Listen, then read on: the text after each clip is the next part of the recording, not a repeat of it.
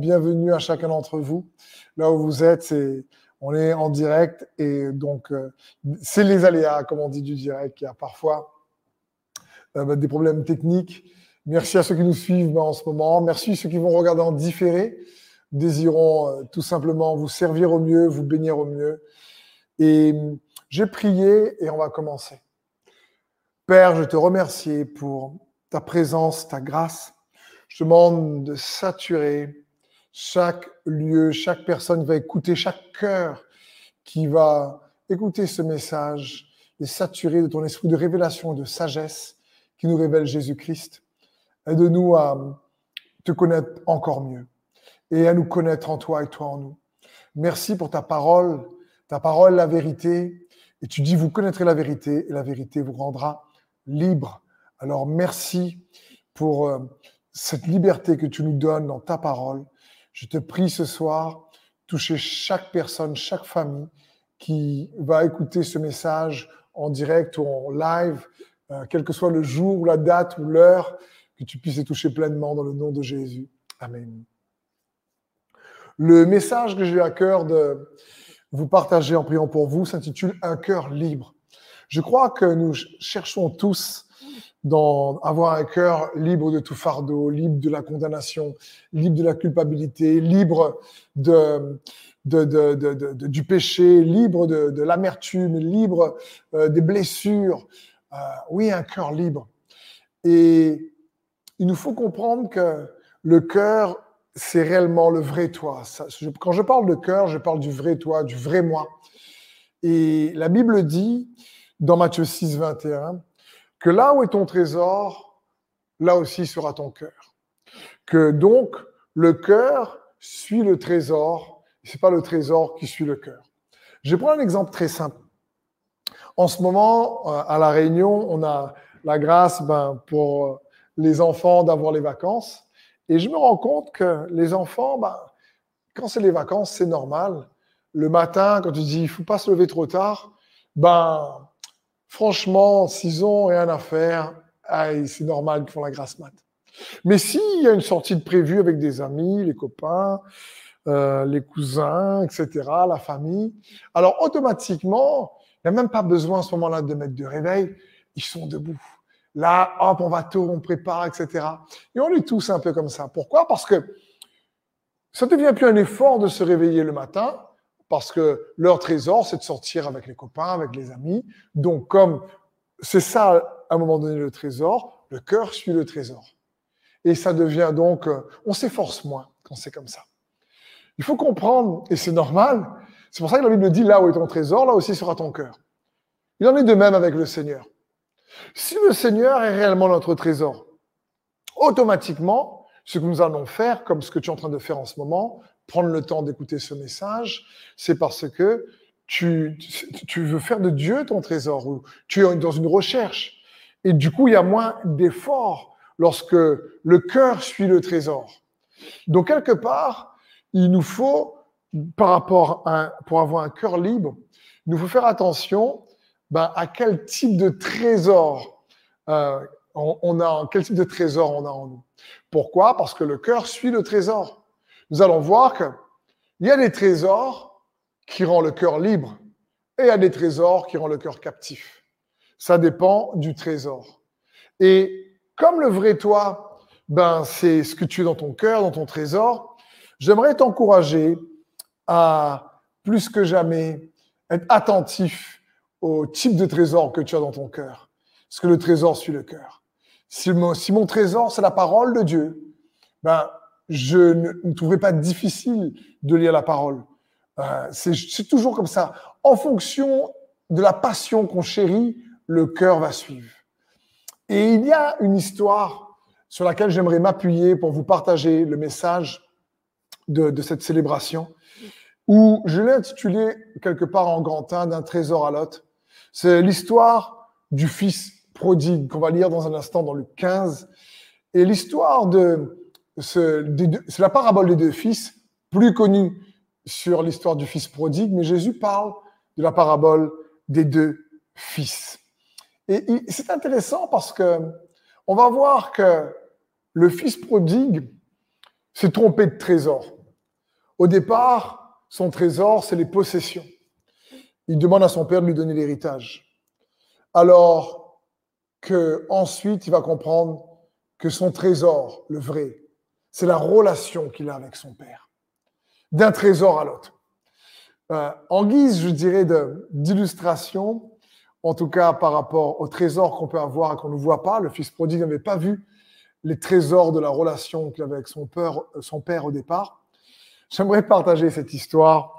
J'ai entendu dernièrement cette histoire d'un père qui choisit, il est très riche et euh, il choisit de prendre sa voiture et d'emmener son fils euh, un week-end, un samedi dimanche, pendant un jour et demi, aller visiter euh, le, à la frontière d'à côté un pays très pauvre et d'aller euh, passer le week-end chez des gens très pauvres.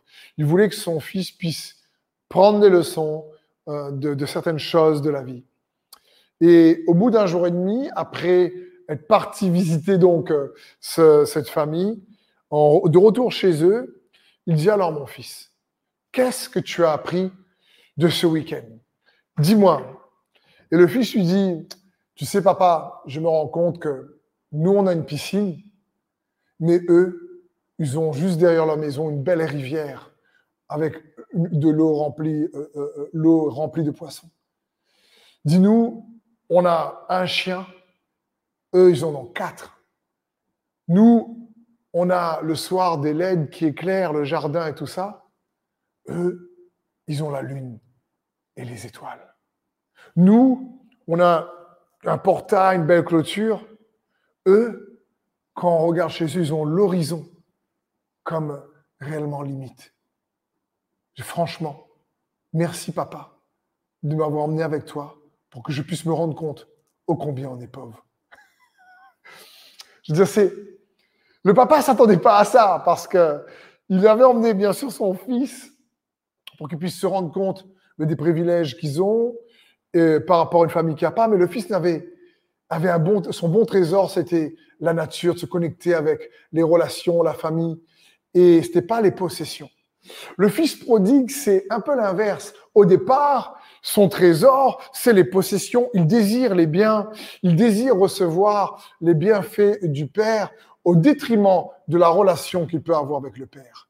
Et avant d'aller plus loin euh, dans cette euh, euh, célébration, on va lire ensemble ces passages pour nous rafraîchir de cette parabole très connue des deux fils. Luc 15, verset 11.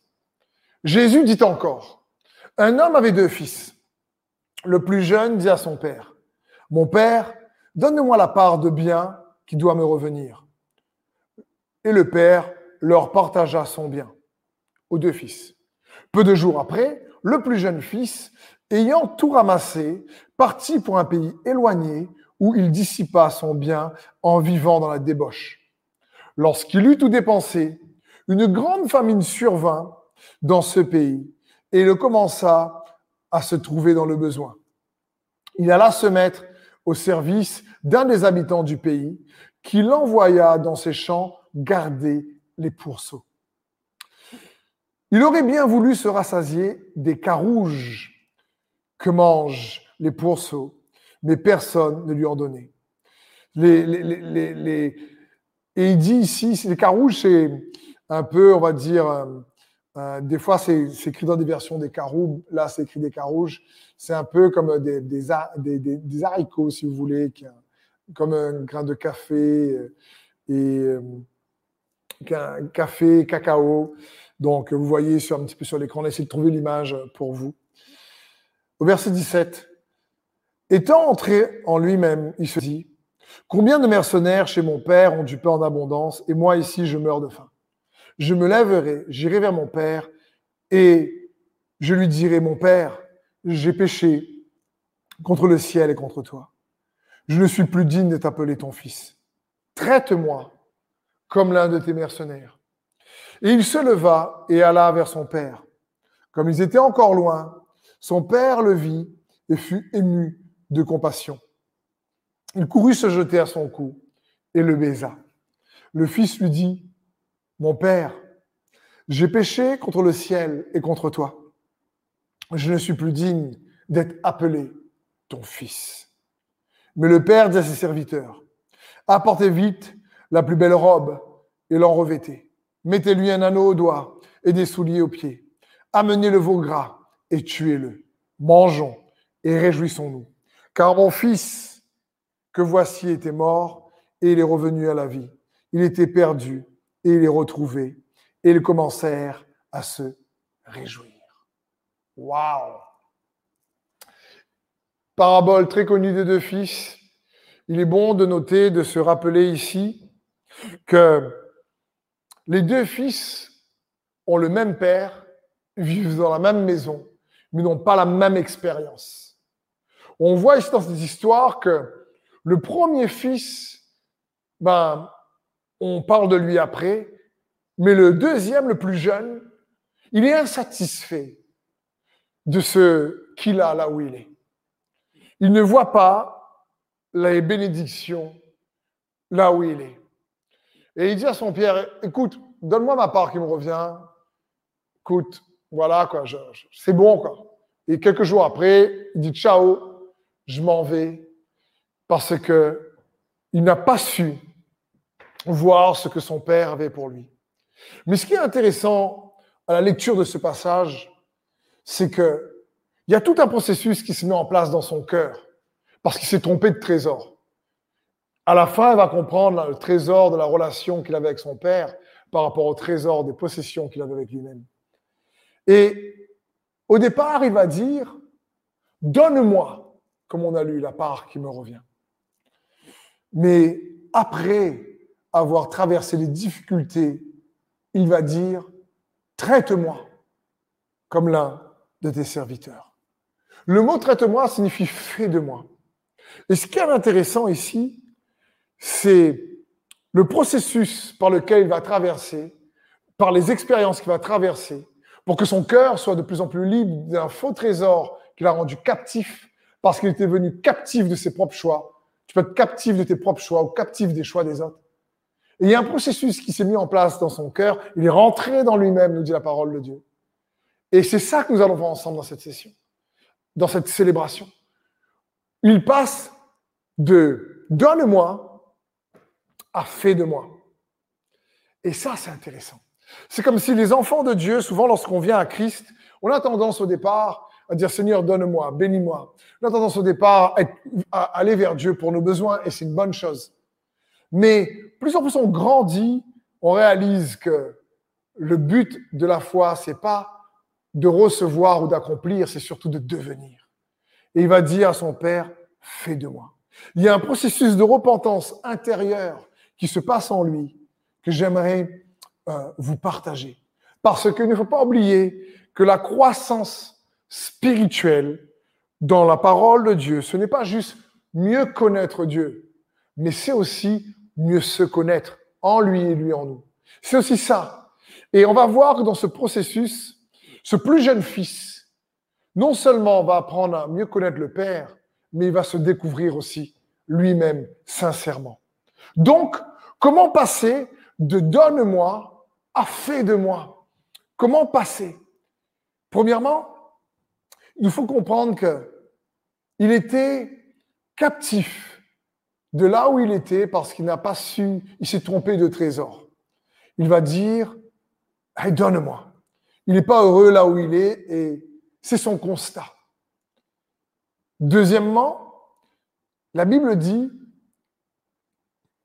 après qu'il ait reçu ses biens, qu'il part dans un autre pays, qu'il ait tout dépensé, la famine qui arrive, il a besoin de manger, il va travailler chez quelqu'un et il se retrouve à travailler dans des champs pour les pourceaux. Et il aurait aimé manger les caroubes que pour se manger et personne ne lui en donnait. Vous imaginez? Et là, il y a un processus qui se passe. La Bible dit, alors il entra dans lui-même. Et ça, c'est fort. Il entra dans lui-même. Vous savez, parfois, pour passer de donne-moi à fais de moi, il y a un processus important que nous devons euh, confronter. Et ce processus, c'est parfois, il faut avoir peut-être des discussions sérieuse avec soi-même. Savoir parler avec soi-même. de manière authentique. Parce que la Bible dit, vous connaîtrez la vérité, la vérité vous rendra libre. Mais pour être libre, il faut aussi être vrai avec soi-même. Pour être libre, il faut aussi comprendre qu'il faut avoir une discussion authentique, parfois avec soi-même. Chercher à se dire, mais qu'est-ce qui se passe? Qu'est-ce que je fais là? C'est quoi? Qu'est-ce qui se passe? Il a des émotions confuses. Il, il, doit se poser les bonnes questions. Il se dit, mais qu'est-ce que je fais ici? Vous savez pourquoi? Parce que parfois, on peut être tous pris dans des, pas uniquement dans un endroit géographique. Lui, il est pris dans un, parc pour les cochons. Mais tu peux être pris dans un, piège émotionnel, dans une relation. Et parfois, il faut que tu te dises, mais qu'est-ce que je fais dans cette relation?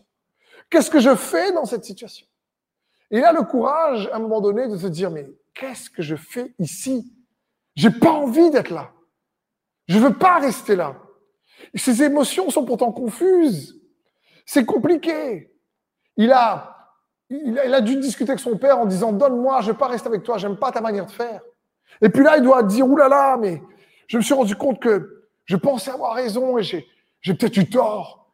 Il a dû à ce moment-là avoir une discussion sérieuse avec lui-même. Vous savez, parfois, je me dis, et c'est, bon, quand je vois les célibataires qui prennent des rendez-vous, ben oui, pour le plus célibataire, c'est une bonne chose.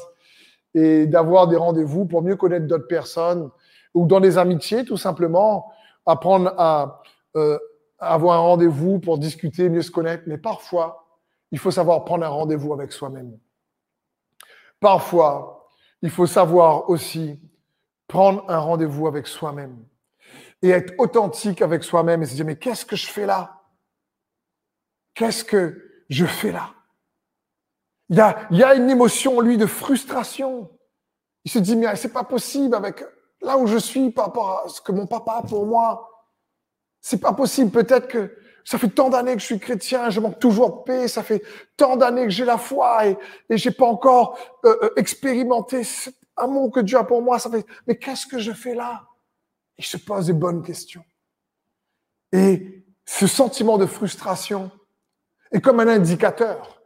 Savez, les émotions sont comme des témoins dans une voiture qui s'allument et qui nous donnent un signal, nous, comme un témoin orange il y a quelques mois de cela qui s'allume dans ma voiture. Je l'emmène chez le concessionnaire parce que le témoin pouvait, euh, en fin de compte, donner comme signal que quelque chose n'allait pas, mais il fallait que ce soit l'ordinateur qui me montre exactement quelle est la chose qui n'allait pas. Et les émotions sont un peu comme ça. Il fait, il prend un rendez-vous avec lui-même. Parfois, il faut que tu sortes avec toi-même. Moi, personnellement, parfois, j'aime bien essayer euh, deux ou trois fois par semaine de prendre un temps tout seul avec Dieu et moi-même et de, faire un peu le point, dire qu'est-ce qui se passe, qu'est-ce que je fais là, c'est quoi cette, cette situation? Et donc, il doit être authentique avec lui-même. La Bible dit, il entra dans lui-même. Il a à ce moment-là le, courage d'être authentique avec lui-même. Ça me fait penser, vous savez, il y a des gens parfois autour de nous qui peuvent t'encourager, qui peuvent m'encourager à être toi-même. Et quand tu cherches à être toi-même, parce que tu es différent d'eux, ils te condamnent. Ils te disent, sois toi-même, sois toi-même. Et quand tu es toi-même, mais parce que tu es différent, eh ben, c'est comme si, eh ben, du coup, ils sont surpris que tu es différent. J'aimerais t'encourager. Chacun d'entre nous est unique en Jésus-Christ. Et il désire que tu puisses être pleinement toi-même. Et ce genre de discussion, comme le, plus jeune fils ici, avec soi-même où il rentre en lui-même, c'est souvent nécessaire lorsque la situation est difficile. Pour pas ne se laisser piéger par les circonstances et pas laisser les émotions rester toujours confuses. À un moment donné, il y a un choix à faire. On est dans une culture, vous savez, où on a tendance à, à vivre avec le paraître, à prétendre. C'est l'apparence qui compte. C'est pas l'intérieur qui compte, c'est l'apparence qui compte. C'est souvent, on, on, veut prétendre. C'est comme, il y a des amis qui, en réalité, aiment le faux toi. Et quand tu décides de devenir celui ou celle que Dieu veut vraiment que tu sois, eh ben ça les déplaît, ça peut arriver. Et il faut du courage pour être authentique avec soi-même. Il faut du courage parce que là, ici, il se pose cette question. Il est fatigué de vivre une vie euh, où, qui était superficielle, où il se retrouve à manger une nourriture qui nourrit pas. Il est vide et il en a marre de prétendre. Il fait une analyse, il veut être vrai. Et c'est ce processus-là qu'on va essayer de zoomer dans cette célébration pour chacun d'entre nous. Vous savez, il est bon qu'on puisse demander à Dieu, comme le roi David disait, sonde-moi, oh Dieu, connais mon cœur, connais mes pensées, aide-moi, crée en moi un cœur pur. Dis Seigneur, je, je, veux ne pas prétendre, je veux que ce soit dans les coulisses ou en public, mais surtout que ce soit dans mon cœur. Je veux que tu vois que je te cache rien, je suis vrai avec toi. Ça me fait penser, lorsque on a tendance à parfois, pour plaire aux autres, à être un faux nous. Et on tombe tous dans ce piège. Et parfois, c'est pire, on a peur de la réaction des autres. Et la Bible dit dans Proverbe que la crainte de l'homme tend un piège. Et du coup, on n'est plus nous-mêmes. C'est comme, je sais pas, je vais prendre ce genre d'exemple, euh, mais juste de manière humoristique. Je sais pas, tu arrives à ton travail et tu as en plus un collègue qui réellement te prend la tête tout le temps. Tu arrives, tu dis bonjour, ça va? Et puis dans ton cœur, tu dis, purée, il m'énerve lui. Franchement, euh, ah là là, bonjour, ça va? Ben oui, et toi, content de te revoir? Et puis dans ta tête, tu dis heureusement que j'ai une semaine de congé parce que franchement, même fatigué. Puis tu, tu, tu vois, un, je sais pas, un ami que tu as vu depuis longtemps, tu le croises dans la rue. Bonjour, comment tu vas? Et ben franchement, ça, c'est plus toi. Tu, ben, franchement, t'as pas vieilli. puis dans ta tête, tu dis purée, ça va, c'est moche quoi. ça nous arrive à tous en général d'avoir ce genre de pensée. Attention, je suis pas en train de te dire que ce genre de pensée arrive de dire écoute, moi je veux être vrai, donc euh, salut mon ami, mais ta veste c'est moche. Ta veste c'est nul. pas du tout ça. Je parle d'arriver à être vrai avec soi-même envers Dieu, de dire Seigneur, des fois j'ai ce genre de pensée en moi et j'aimerais juste te les remettre pour que tu puisses purifier mon cœur et que je sois vraiment intègre et sincère envers toi et envers moi-même, pour que je puisse non pas essayer de, tromper les autres en n'étant pas celui que je suis, mais ni me tromper moi-même. Il y a cette histoire que j'ai entendue qui m'a fait rire. Euh, d'une famille qui euh, reçoit euh, des amis, euh, une famille chrétienne qui reçoit des amis chrétiens et il passe au repas, c'est l'heure du repas. Et la maman dit à sa petite fille de 6 ans, alors elle dit, ma chérie, est-ce que tu veux bien prier pour le repas, s'il te plaît? Et là, la petite fille, bah, elle est surprise. Elle dit, bah, maman, je ne je, je, sais pas euh, quoi trop dire, maman. Maman fait, t'inquiète. Tu nous vois tout le temps prier. Alors, t'as qu'à faire comme nous. Fais comme maman à, prier bah, ce midi. Bah, fais la même prière ce soir. Alors, la petite fille qui dit, Seigneur, je, pour, pourquoi je suis parti inviter ces amis-là? Elle a dit ce que la maman avait dit le midi. Et, et la maman l'avait dit devant la petite fille. je veux dire, bien, elle avait dit le midi devant sa fille à voix haute. Et le soir, la petite fille a fait comme sa maman. Je veux dire, ça, j'essaie de mettre un peu d'humour, mais ça nous arrive à tous. Vous savez, de, d'avoir des pensées qui, qui des fois sont pas les nôtres, sont mis par l'ennemi de toute façon, parce que c'est pas toutes nos pensées qui sont nos pensées. Mais je veux t'encourager à comprendre que l'objectif, comme dans le cas du fils prodigue, c'est réellement de, d'être sincère avec toi-même, d'être sincère avec Dieu, d'être authentique, de, de, quand les émotions sont confuses, de t'exprimer sincèrement envers Dieu, de pas être gêné de, de lui dire Seigneur, je comprends pas ce qui se passe, je n'aime pas ce qui se passe, je n'aime pas être là. Qu'est-ce que je fais là? Et de te poser les bonnes questions. Et ici, le fils prodigue a tiré des leçons. Il, a, il a fallu vraiment du courage également pour affronter cette décision. Il savait qu'il allait perdre des relations. Il prend un risque. Mais dans le fait qu'il rentre à l'intérieur de lui-même, ce n'est pas une introspection. C'est, j'appelle ça, pour ma part, une christospection.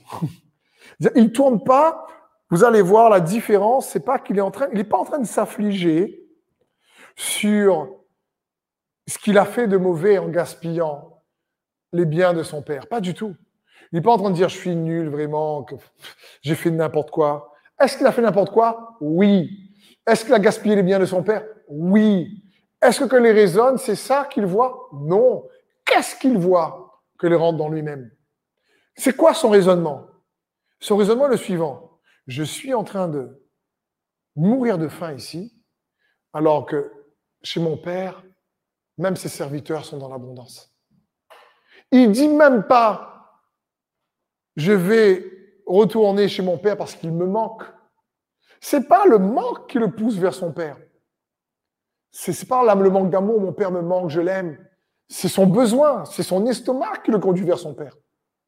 Il dit, mais à la maison de mon père, ils sont dans la Il sait que son père est capable de le sortir de là. Il sait que son père a la capacité de pourvoir à ses besoins. Il sait que son père, même s'il a gaspillé, lui, les biens de son père, il sait que son père a en abondance pour remplacer les besoins qu'il a gaspillés. Il n'a doute pas sur la capacité de son père. Et il se dit, voilà, je vais retourner dans la maison de mon père. Il se rappelle de la capacité du Père, mais il se rappelle que aussi son Père sera capable de l'accepter. Il se rappelle de l'amour de son Père, que son Père va pas le rejeter. Et même s'il a fait des erreurs, c'est pas les, il zoome pas sur ses erreurs. Ce qui l'attire à nouveau à la maison de son Père, c'est lorsqu'il repense à l'amour de son Père pour lui et à la capacité de son Père pour le sortir de cette situation. Il faut comprendre qu'il n'a pas à ce moment-là une mentalité de victime ou d'affliction. Il dit pas, il se condamne pas lui-même en disant je suis nul, franchement, c'est ma faute, je suis euh, en train de mourir de faim, c'est moi ça, je, c'est n'importe quoi ce que j'ai fait. Ben, je vais rester là, je mérite de toute façon de, m'occuper des cochons. Euh, non, il dit pas ça. Il se dit, mais qu'est-ce que je fais là? Attends. Il se rappelle de qui est son père dans le moment difficile. Lorsqu'il rentre en lui, il se rappelle de qui est son père. Mais aussi, il se rappelle qui est le fils de son père. Il dira, je ne suis pas digne d'être ton fils. Mais en réalité, il se rappelle qu'il est le fils. Qu'est-ce qu'il fait? Il se rappelle que ce, ce, ne sont pas ses erreurs qui va l'effacer du livret de famille de son père. Et j'aimerais te dire, ce ne sont pas tes erreurs qui t'effacent du livret de famille du Père céleste. Ce ne sont pas tes erreurs qui va effacer l'amour du Père envers toi. C'est pour ça que l'apôtre Paul dira, mais qui nous séparera de l'amour de Dieu? Qui? Si Christ est mort pour nous bien plus, il est ressuscité. Mais qui condamnera les élus de Dieu? Et lui, il ne se condamne pas lui-même. Il, se rappelle de qui est son Père. Il se rappelle de qui il est. Il se rappelle que son Père a en abondance. Et il sait que ce, qu'il a fait ne va pas changer l'amour du Père envers lui. Il dit, mais, il dit, mais dans lui-même, il rentre en lui-même. Et au lieu de se comparer à ses erreurs, il se rappelle de l'amour du Père pour lui, de sa capacité à pourvoir. Il se rappelle qu'il est un fils. Et c'est ça qui le pousse à repartir chez lui. Et il dit en lui-même, cette fois-ci, je ne demanderai pas au Père, à mon Père, donne-moi. Cette fois-ci, je dirai à mon Père, fais de moi. Fais de moi. Fais de moi celui ou celle que tu veux que je sois. Je veux devenir celui ou celle que tu veux que je sois. J'aimerais te, rappeler, mon frère, ma sœur, peut-être sur le chat, confesse, déclare qui tu es.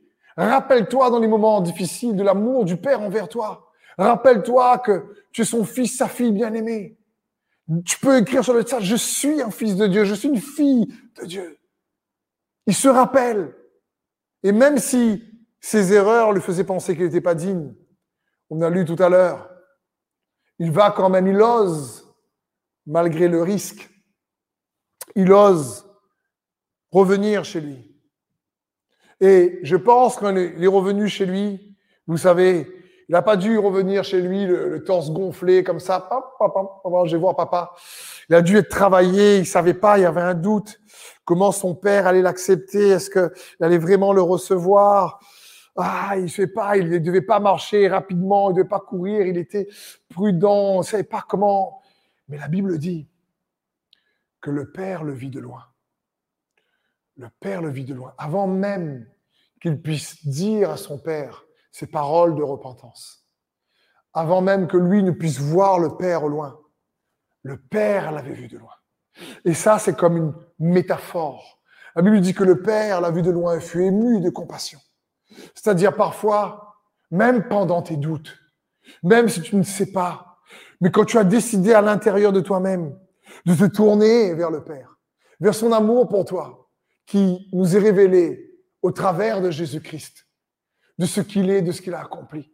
Parce que le Fils est l'expression parfaite du Père. Que tu commences à l'intérieur de toi-même, tu commences à te retourner vers le Père.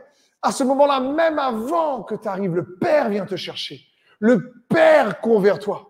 Et avant même qu'il s'explique, il commence. Et le Père le coupe, il coupe sa parole. Il n'a même pas le temps de se justifier et s'excuser. Et le Père est tellement heureux de le voir, tellement content de le recevoir, ému de compassion. Il dit, wow, mettez-lui la robe, l'anneau, les chaussures à son pied, on va tuer le veau gras, on va faire la fête. Mon fils qui était mort est revenu à la vie. Mon fils qui, dans son être intérieur, était mort est revenu à la vie. La vie a soufflé en lui à nouveau, dans son cœur. Son cœur, qui était prisonnier captif de ses mauvais choix, son cœur, en se tournant à nouveau vers son Père, a été libéré de cette captivité. Parce qu'il a regardé. Il n'a pas fait une introspection par rapport à son passé, ses erreurs, ce qu'il a pu faire de mal ou ce qu'on lui a fait de mal. Il a regardé par rapport à l'amour du Père pour lui. Malgré les doutes, malgré les craintes, il s'est avancé vers le Père. Et le Père lui a dit, mais revêtez-lui. Remettez la robe. Remettez sur lui le, manteau de la justice. Et remettez l'anneau de l'alliance. Remettez les chaussures qui fait que, et je l'accepte tel qu'il est. C'est, même s'il a fait des erreurs, je, l'aime.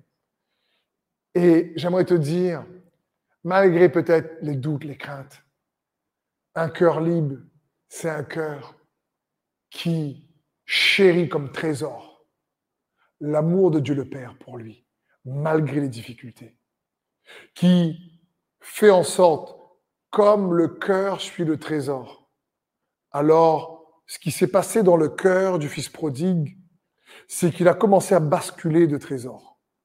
Au départ, il pensait que c'était les biens, la plus grande bénédiction. Il pensait que c'était ses possessions, la plus grande bénédiction. Jusqu'à ce qu'après les expériences douloureuses qu'il a traversées, il se rende compte que son plus grand trésor, c'était l'amour du Père, c'était la relation qu'il avait avec son Père. C'est l'amour que son père avait pour lui. Et donc, un cœur libre, chéri, garde malgré les difficultés, malgré les incompréhensions. Que ce soit une situation difficile que tu traverses à cause de tes propres choix ou à cause des choix des autres. Dieu est un Père aimant. Il nous a envoyé son Fils Jésus-Christ pour que nous puissions recevoir la vie. Peut-être qu'il y a des choix qui ont produit la mort. Mais le Père dit, mais mon fils qui était mort est revenu à la vie. Waouh Ça me fait penser, vous savez, à, l'amour de Christ lorsqu'on doute, lorsqu'on est dans des situations où on ne sait pas ce qui va se passer, comme ce fils qui il, il a la capacité, je suis encore son fils, mais il ne sait pas trop comment le Père va réagir. Ça me fait penser à lorsque Jésus ressuscitait à l'apôtre Thomas. Vous savez, Thomas, On zoome souvent cette histoire sur Thomas qui a du mal à croire, mais j'aimerais zoomer sur Jésus. C'est le dimanche, Jésus ressuscité, il est apparu à plusieurs de ses disciples sur le chemin d'Emmaüs, il est apparu à Pierre et Jean, il est apparu aux femmes, donc euh, à Marie, etc. Donc ils se retrouvent dans un endroit tous ensemble, et qu'est-ce qu'ils sont en train de parler? Ben, Qu'ils ont vu Jésus, qu'il est ressuscité. Donc Thomas est là, il doit regarder les discussions de tout le monde et il doit dire, à nouveau à l'intérieur de lui-même, je suis pas trop sûr moi quand même. Franchement, euh, ils sont là, ils parlent de Jésus ressuscité, mais personnellement, euh, moi, si je vois pas, ben, je crois pas. Attends, eux, ils ont vu euh, Jésus, Jésus. Et là, Jésus apparaît. La Bible dit Jésus apparaît. Jésus leur apparaît au milieu d'eux. Et Jésus se tourne vers Thomas. Il dit Thomas, viens. Il dit mets ta main dans mon côté. Là. Regarde. Regarde mes cicatrices. À ce moment-là, Thomas dit Mon Seigneur et mon Dieu. Et Jésus lui dit Heureux celui qui croit sans avoir vu. Mais vous savez quoi? Je crois que Jésus est venu personnellement pour Thomas dans ce lieu. Je crois que Jésus est venu parce qu'il savait que Thomas vacillait. Je crois que Jésus est venu parce qu'il a vu que les autres parlaient de, de, de, de l'avoir rencontré, qu'il était vivant et Thomas était là. Il avait des doutes. Il ne savait pas que si Jésus était vraiment mort. Peut-être que toi, tu as des doutes pour la situation que tu traverses aujourd'hui. Tu sais pas comment tu vas résoudre ta situation économiquement. Tu sais pas comment tu vas résoudre euh, ta relation. Euh, tu sais pas comment est-ce qu'il y aura une réconciliation ou il n'y en aura pas. Tu sais pas. Tu, as des doutes. Tu sais pas. Est-ce que tu auras une guérison par rapport à, à, à ton cœur brisé ou à, ou à ton corps malade? Tu sais pas qu'est-ce qui va se passer. Tu as des doutes. Mais j'aimerais te dire, comme Jésus est venu voir Thomas, il est capable de venir te voir également. Dans ton cœur, il est capable de te dire, hé, même si tu as quelques doutes, lui vient te chercher. La Bible dit qu'il est venu chercher et trouver ce qui était perdu. Parfois, nous, on ne sait pas si dans notre recherche de Dieu, on va peut-être le trouver, on prie, on jeûne, on médite sa parole, on écoute des messages, et on ne sait pas si vraiment on va pouvoir le trouver. Mais si Dieu lui-même vient te chercher, je te garantis qu'il te trouvera à coup sûr. Et Jésus est venu chercher Thomas ici. Jésus est venu enlever les doutes dans la vie de Thomas. Et je crois que Jésus va enlever beaucoup de doutes dans la vie de beaucoup de ceux et celles qui sont en train de me regarder en ce moment ou après coup. Parce que c'est un Dieu aimant. C'est un Dieu qui est rempli de compassion. Et il veut te libérer, libérer ton cœur de tout fardeau. C'est un bon berger. Je disais dans la semaine, avec une, équipe de prière qui ont prié ensemble, la Bible dit que, et c'est Jésus qui donne aussi cette parabole, quand un berger a, a perdu une brebis sur cent, il laisse les 99 autres là pour aller chercher la brebis égarée. Et une fois qu'il a trouvé, eh ben, il la met sur ses épaules. Dans Luc 15, 5, il la met sur ses épaules. Et il se réjouit. Il se réjouit d'avoir retrouvé. Qu'est-ce que la brebis a à faire? C'est de se laisser trouver. La brebis, elle a juste à se laisser trouver à croire qu'elle est aimée et que Dieu ne va pas te laisser dans des déboires. Il se réjouit de pouvoir intervenir. Il se réjouit de pouvoir t'aider. Garde la foi en lui. Garde la foi dans son amour, l'amour qu'il a pour toi. Comme le, le fils prodigue, rappelle-toi dans les difficultés, rentre à l'intérieur de toi-même. Peut-être qu'il faut avoir des fois des discussions franches avec toi-même. Qu'est-ce que je fais ici? Je veux pas rester dans cette, dans ce piège émotionnel. Je ne veux pas rester dans ce piège relationnel. Je ne veux pas rester dans, dans ce, dans, dans cette saison à souffrir comme ça. Et parfois, il faut avoir des discussions difficiles avec soi. Être authentique. Dire à Dieu, il va venir te chercher. Il va te mettre sur ses épaules pour que tu puisses pas rester te faire piquer par le péché, par les épines du péché. Il va t'aider à juste recevoir pleinement. Il va te porter. Si tu deviens son fardeau, Jésus te porte. Et il veut pas que tu... Le, le péché te blesse. C'est sa bonté, c'est l'amour de Dieu envers nous. Parce qu'il nous aime. Et il nous a donné sa vie. Jésus dit, le voleur ne vient que pour dérober, voler, détruire. Mais moi, je suis venu afin que les brebis puissent avoir la vie et la vie en abondance. Lorsqu'il y a quelque chose qui est détruit dans notre vie, ça ne vient pas de Dieu. Il est là pour te donner la vie. Et c'est son esprit qui nous donne la vie. Non seulement, si lui vient te chercher, il te trouve. Et il te prend sur ses épaules. Juste reçois pleinement son amour. Comme ce fils prodigue, quand tu commences déjà dans ton cœur à dire, je vais me tourner vers Jésus. Je vais me rappeler de sa bonté. Au lieu de regarder à mes erreurs, ce que j'ai pu faire ou ce qu'on m'a fait, je regarde à ce que lui, il a fait. Alors lui-même, il te voit de loin. Et dit, oh, j'arrive, je vais courir vers lui, vers elle. J'apprends sur mes épaules, je la consoler. Il nous a envoyé le Saint-Esprit, qui est le consolateur, pour nous consoler, pour transformer notre tristesse en allégresse. Et je, oui, terminerai également sur ce passage. La parole de Dieu nous parle de Néhémie. Vous savez, Néhémie signifie consolateur. C'est un livre dans l'Ancien Testament, mais qui est une préfiguration du Saint-Esprit. Et lorsque Néhémie arrive à Jérusalem pour reconstruire la muraille, c'est juste extraordinaire. Parce que reconstruire la muraille, c'est reconstruire ton identité en Christ en réalité. Les deux livres, Esdras et Néhémie, représentent une reconstruction. Le livre d'Esdras, c'est la reconstruction du temple, ça parle de reconstruire ta relation avec Dieu. Et après que le temple a été reconstruit, ça parle de reconstruire ta relation avec toi-même, en Christ. Et Néhémie est le Saint-Esprit qui est envoyé pour reconstruire cette relation avec toi-même malgré tes erreurs, comme le Fils prodigue. Et quand Néhémie arrive à Jérusalem, la Bible dit, dans Néhémie 2, 11, à son arrivée, il y resta trois jours. Et pendant trois jours, Néhémie ne dit rien. Pendant trois jours, Néhémie observe la porte, il regarde les dégâts. La Bible dit également que les dirigeants regardent, il est là, il, est présent, il n'y a rien qui se passe. J'aimerais te dire, c'est pas parce que Néhémie était présent et que rien ne se passait qu'il n'était pas en train de préparer quelque chose qui allait reconstruire la muraille et délivrer Jérusalem. De même, le Saint-Esprit a été envoyé par Dieu le Père et Dieu le Fils. Et même si tu as l'impression qu'il est présent et que parfois tu as l'impression que rien, rien ne se passe, ça ne veut pas dire qu'il n'est pas en train de préparer ta délivrance.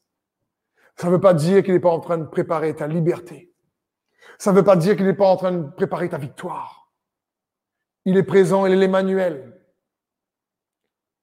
Emmanuel signifie pas uniquement qu'il est avec toi, signifie qu'il fait partie de toi. C'est ça, Emmanuel. Et il est avec toi, il fait partie de toi. Et même lorsqu'il est présent, mais tu as l'impression que rien ne se passe. Et toute chose concourt bien de ceux qui aiment Dieu. Il est en train de préparer quelque chose pour te surprendre. Il est en train de préparer quelque chose, je crois, d'inattendu. Pour toi, pour moi. Parce que tu es aimé de Dieu. Il faut juste que toi et moi, nous puissions, comme le Fils prodigue, nous rappeler de l'amour de Dieu le Père, qui a donné son Fils Jésus-Christ pour chacun d'entre nous. Parce qu'il nous aime 1 Corinthiens 2, 9. Mais comme il est écrit, ce que l'œil n'a pas vu, ce que l'oreille n'a pas entendu, ce qui n'est pas monté au cœur de l'homme, Dieu l'a préparé pour ceux qui l'aiment. Waouh! Je crois que Dieu est en train de nous préparer par le Saint-Esprit. Quelque chose, tu le vois peut-être pas en action dans ta situation en ce moment. Peut-être aussi également que tu te dis, écoute, je le cherche, je ne trouve pas mais il viendra te chercher. Peut-être que tu dis, je sais qu'il est présent, quand je l'adore, je sens qu'il est là, mais j'ai l'impression que rien ne se passe. Ce n'est pas parce que rien ne se passe que Dieu n'est pas à l'œuvre. Il est à l'œuvre même lorsqu'on ne le voit pas. Ce que l'œil n'a pas vu, ce qui n'est pas monté au cœur de l'homme, Dieu l'a préparé pour ce qu'il aime. Et je crois que ce que Dieu a préparé, c'est pour toi que tu, toi qui l'aimes, toi qui es aussi aimé de lui, ses enfants. Donc, mon ami, si ce message vraiment te parle, si ce thème te parle, si tu me dis, Steve, j'ai, besoin réellement d'avoir mon cœur libéré de, de, de, fardeau, de, de, la peur de l'homme avec qui je prétends. J'ai besoin d'être libéré de cette situation et j'ai pas forcément le courage d'y parvenir. J'arrive pas à me retrouver avec moi-même. J'aime pas certains. Il y a des gens qui n'aiment pas être avec eux-mêmes. Je sais pas me retrouver seul avec moi-même. J'ai du mal avec moi. J'ai, si tu es dans cette situation, je crois que Dieu veut restaurer beaucoup de cœurs, c'est-à-dire qu'il veut restaurer beaucoup d'identité ce soir en lui. Il veut rendre ton cœur libre en lui. Il veut que tu réalises, comme le fils prodigue, qu'il est un père aimant qui veut courir vers toi. Il veut te revêtir de sa robe de justice, de la cuirasse. Revêtez-vous de la cuirasse de la justice. C'est son cœur. Il n'a pas la main trop courte pour te délivrer. Il sait te trouver, peu importe où tu vas. Il voit ce que tu traverses. Et il est ému de compassion. Ce que nous devons faire, c'est juste disposer notre cœur à recevoir l'aide du berger qui veut nous porter sur ses épaules. Jésus le Christ.